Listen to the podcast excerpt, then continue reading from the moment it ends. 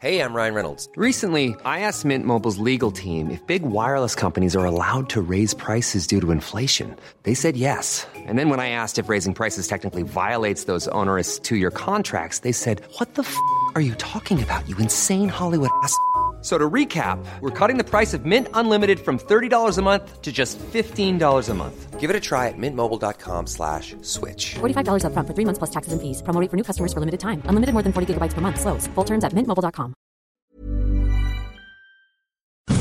Economía pesada.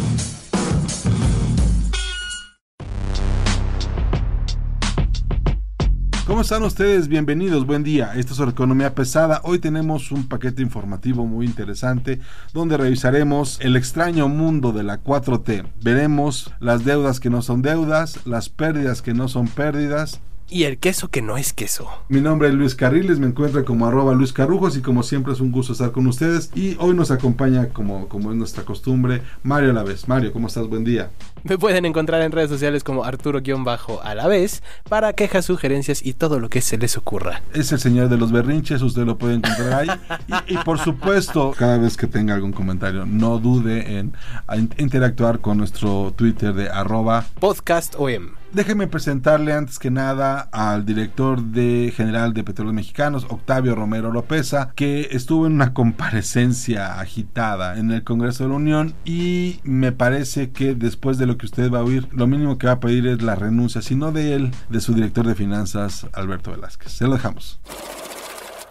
Eh, los analistas siempre toman en cuenta, de hecho nunca toman en cuenta el rendimiento pérdida integral que aparece en los estados financieros. Desafortunadamente, como decía antes, existen algunos medios, columnistas, etcétera, supuestos expertos que desconocen o lo hacen con la mala intención los términos correctos y han utilizado como sinónimo de la utilidad o pérdida de Pemex el concepto de rendimiento o pérdida integral.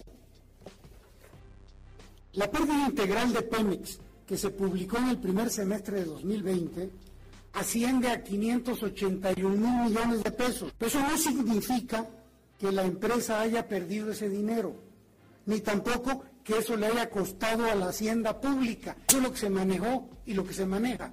La equivocación de utilizar este concepto como sinónimo de pérdida o ganancia estriba, además de que se utilizan variables de evaluación que no generan flujo de efectivo, en que utilizan flujos proyectados a futuro. Esto es un concepto de evaluación. Además, la deuda de Pemex no se tiene que pagar ni hoy ni mañana. Es una deuda que está contratada en plazos que van de 5, 10, 20 y hasta 40 años. Entonces, cada vez que se haga un, un corte, pues va a depender de estas variables que no generan flujo para determinar el valor de la empresa. Pero insisto, eso no significa ni que hayamos ganado ni que hayamos perdido dinero, ni que Hacienda Pública tampoco. Es un asunto contable. Como usted lo acaba de escuchar, la deuda no es deuda hasta que es deuda, ¿no? no sé. Y, y, la pérdida cambiaria. Y la pérdida cambiaria, bueno, pues este, espera cambiaria. Le habíamos comentado antes que, que, justamente la colocación que había hecho Pemex era, no era la más afortunada, dado el tamaño de la, de la tasa de interés, si era 7.5% uh -huh. para un periodo de 5 años. Bueno, un poco para que no, no solo escuchen nuestras voces, le dejamos a Carlos López Jones, director de tendencias, analista, consultor y un tipo que sabe bastante más que nosotros de esto. Por favor, escuche esto. De los creadores del Flow Cash, ahora en su presentación ante el Senado, el director general de Pemex nos dice que la pérdida cambiaria no existe. Increíble, pero cierto. Ya no sabemos qué hacer esto es un desastre, por eso las calificadoras eh, colocan los bonos de Pemex como bonos basura, porque su director general no tiene ni la más remota idea de dónde está, qué está haciendo y qué es lo que realmente le interesa a los inversionistas.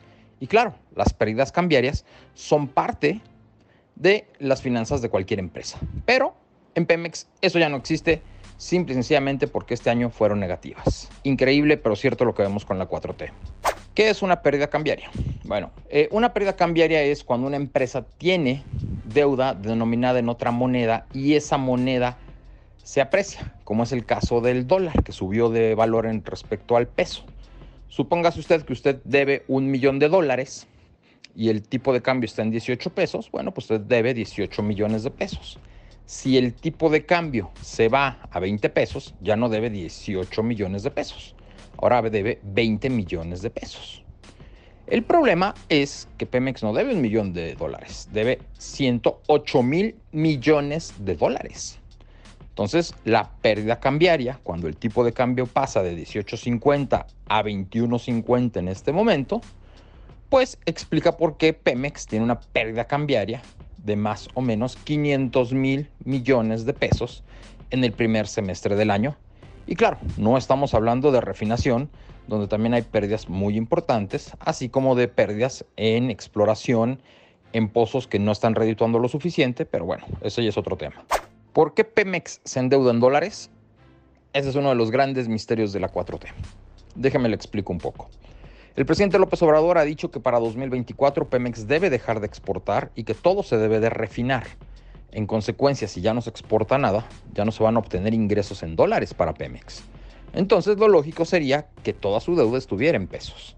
Sin embargo, Pemex insiste en endeudarse en dólares. Apenas la semana pasada colocó 1.500 millones de dólares al 6.95% anual.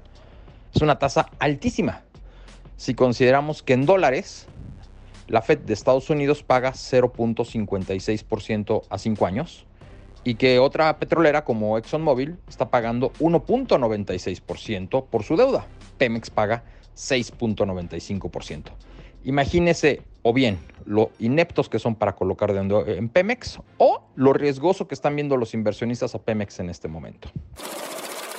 Y bueno, yo creo que valdría la pena añadir un par de cosas probablemente. Bueno, me parece que aquí faltó una cosita muy importante. El Oro de México, eh, el director de, de, Pemex, Octavio Romero Oropesa, dice que eh, la deuda no se paga mañana. Yo me pregunto qué es el servicio de la deuda. Porque si la deuda no se pagara mañana, bueno, entonces no estaríamos sufriendo por tener los índices de deuda que tenemos en Pemex y en el país, porque pues se pagaría solo la deuda, ¿no? El servicio de la deuda son los intereses que se pagan todos los años por esas deudas. Ese es el bono que reciben las personas que invierten. Si no pagas tú, se vuelven bonos basura y entonces eh, entras en un problema más grave todavía. En este momento yo no utilizaría la palabra confianza.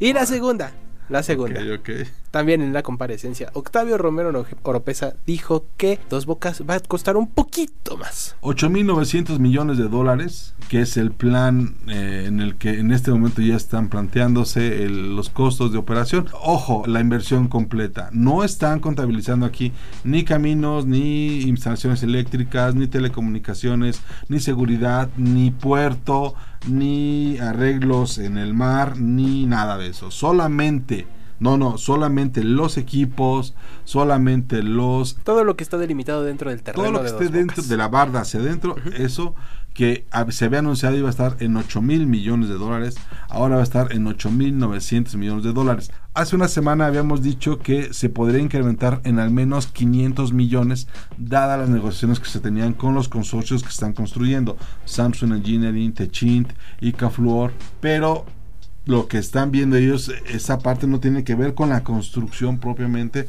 sino con los equipos que ya subieron de precio.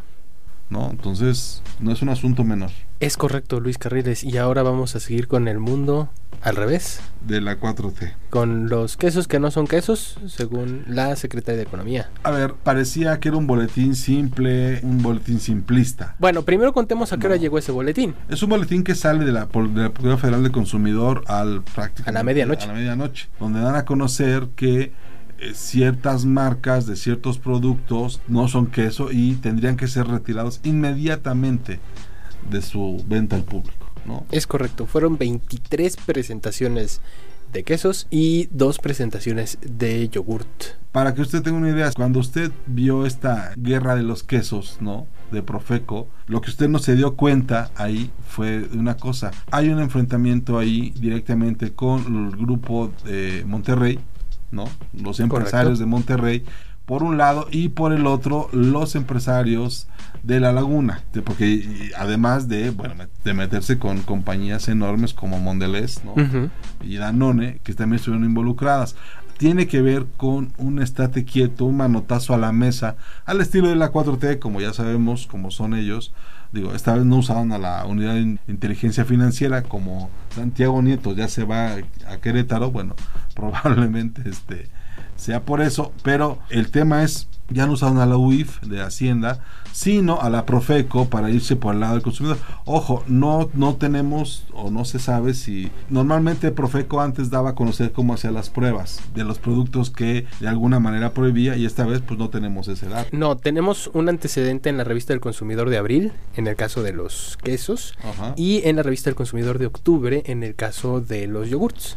De octubre de, de este año. Ok. Sí. Entonces, la cosa aquí es que para que le pongamos nombre y apellido, marcas de Sigma, Sigma Alimentos Sigma Alimentos, que son de, de la familia Garza Asada, de Monterrey. de Monterrey, del grupo Monterrey, estuvo involucrada en este problema. Cualtia, de la familia Garza Herrera, también de Monterrey, estuvo involucrado en este tema. Grupo Lala, que es lagunero y que es uno de los hubs más importantes de la industria lechera lagunera en Coahuila, también estuvo involucrada. Estamos hablando que esta empresa está dirigida por Eduardo Tricio, que también fue vicepresidente del Consejo Mexicano de Negocios, si no mal recuerdo. Y tiene un liderazgo muy fuerte dentro del sector empresarial. Claro, esto pasó el martes en la noche. Para el miércoles se desata el zafarrancho en la Expo Antada Alimentaria. eh, se encuentran Ricardo Sheffield y Carlos Salazar Lomelín. Y mientras Ricardo Sheffield está presumiendo que es una multa que nunca se había aplicado en la historia del país, Carlos Salazar Lomelín Presidente del Consejo Coordinador Empresarial. le dijo, al rato te van a estar hablando los lecheros. Eso es textual, eso es textual. Entonces, yo no sé si fue un cuídate Juan que eh, te andan buscando o si fue un mejor vamos a arreglarlo por las buenas. Y lo arreglaron por las buenas. Y lo arreglaron por las buenas porque Pero después hoy... de pasar por las malas, porque sí le hablaron los ganaderos. Sí. Sí le hablaron los Habló la ganaderos. Cámara Nacional de la Industria Lechera. Habló, inmediatamente habló Lala. Inmediatamente habló Mondelez. Inmediatamente habló Danone.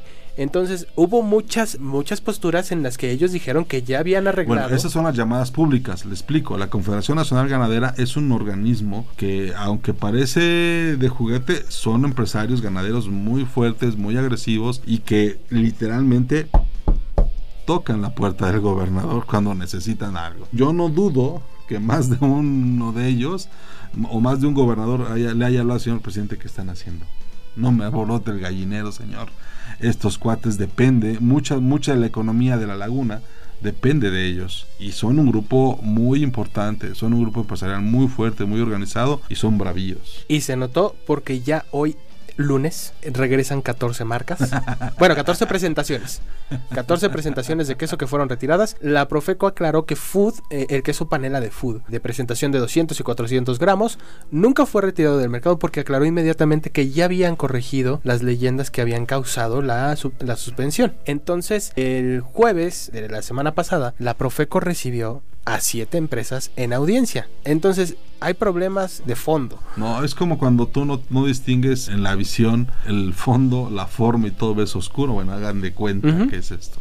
¿no? Y la Profeco no supo que Avispero estaba pegando. En fin, eso es, eso es el panorama que hay detrás de este manotazo de la 4T al Grupo Monterrey. Yo diría que deberíamos de frenarnos tantito. Porque sin duda alguna esto tiene que ver concretamente con asuntos derivados de... ¿Cómo mencionarlo? no? ¿Cómo mencionarlo para no mencionar directamente a Frena?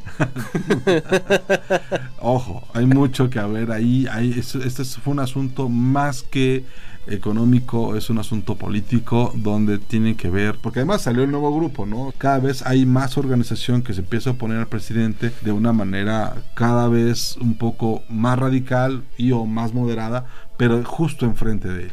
Empieza a crecer un movimiento y de alguna forma pues está relacionado con, con el sector empresarial. Esto va a crecer, supongo que de aquí hacia, hacia el siguiente año. No creo que sea un tema, o sea, la oposición al presidente existe, pero yo creo que ahorita no la estamos viendo porque todavía hay pandemia, No porque todavía hay este hay confinamiento, porque todavía hay control. Pero yo creo que una vez que digan, ya aquí está la señora vacuna, este ya podemos empezar a regresar toditos a nuestros a nuestras actividades normales, yo creo que ahí vamos a ver realmente cuál va a ser el impacto, porque se está metiendo con todos. Y bueno, ya solamente para terminar esta, esta emisión me gustaría poner en la mesa lo que ocurrió la semana pasada con el asunto de la unidad de inteligencia financiera de Santiago Nieto. El y- sheriff. Y que se convierte en el gran sheriff de la 4T en compañía de Omar García Harfuch, secretario de Seguridad Ciudadana de la Ciudad de México y su gran y su operativo Zócalo donde hacen un levantamiento muy importante de, de todo el dinero que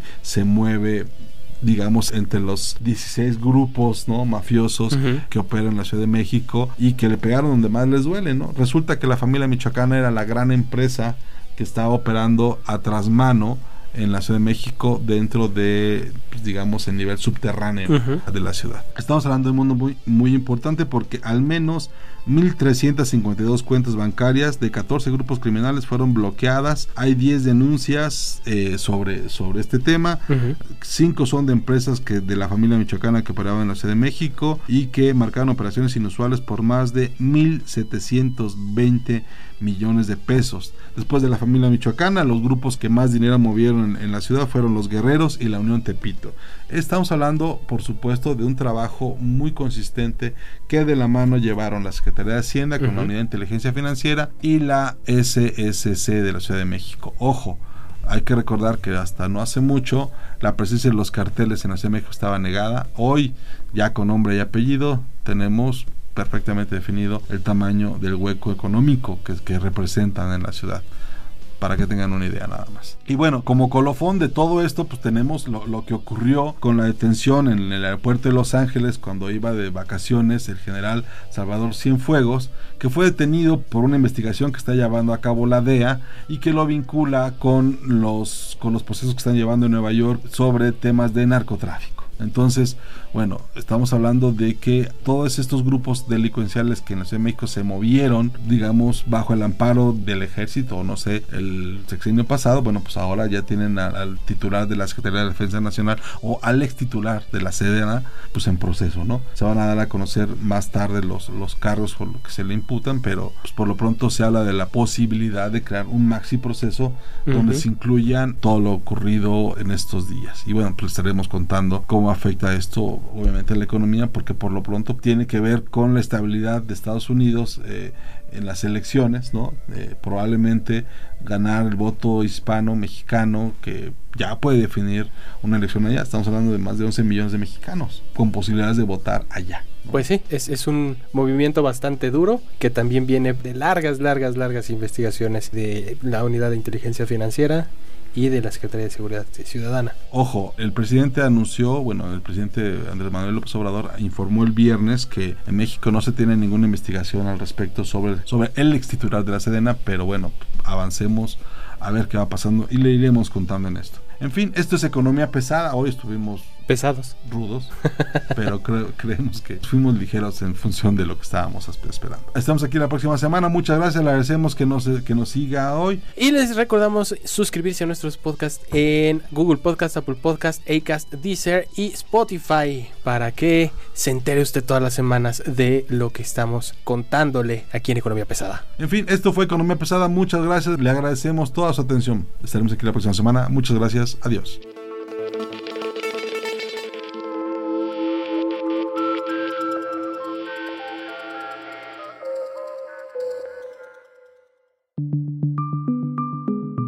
Es una producción de la Organización Editorial Mexicana.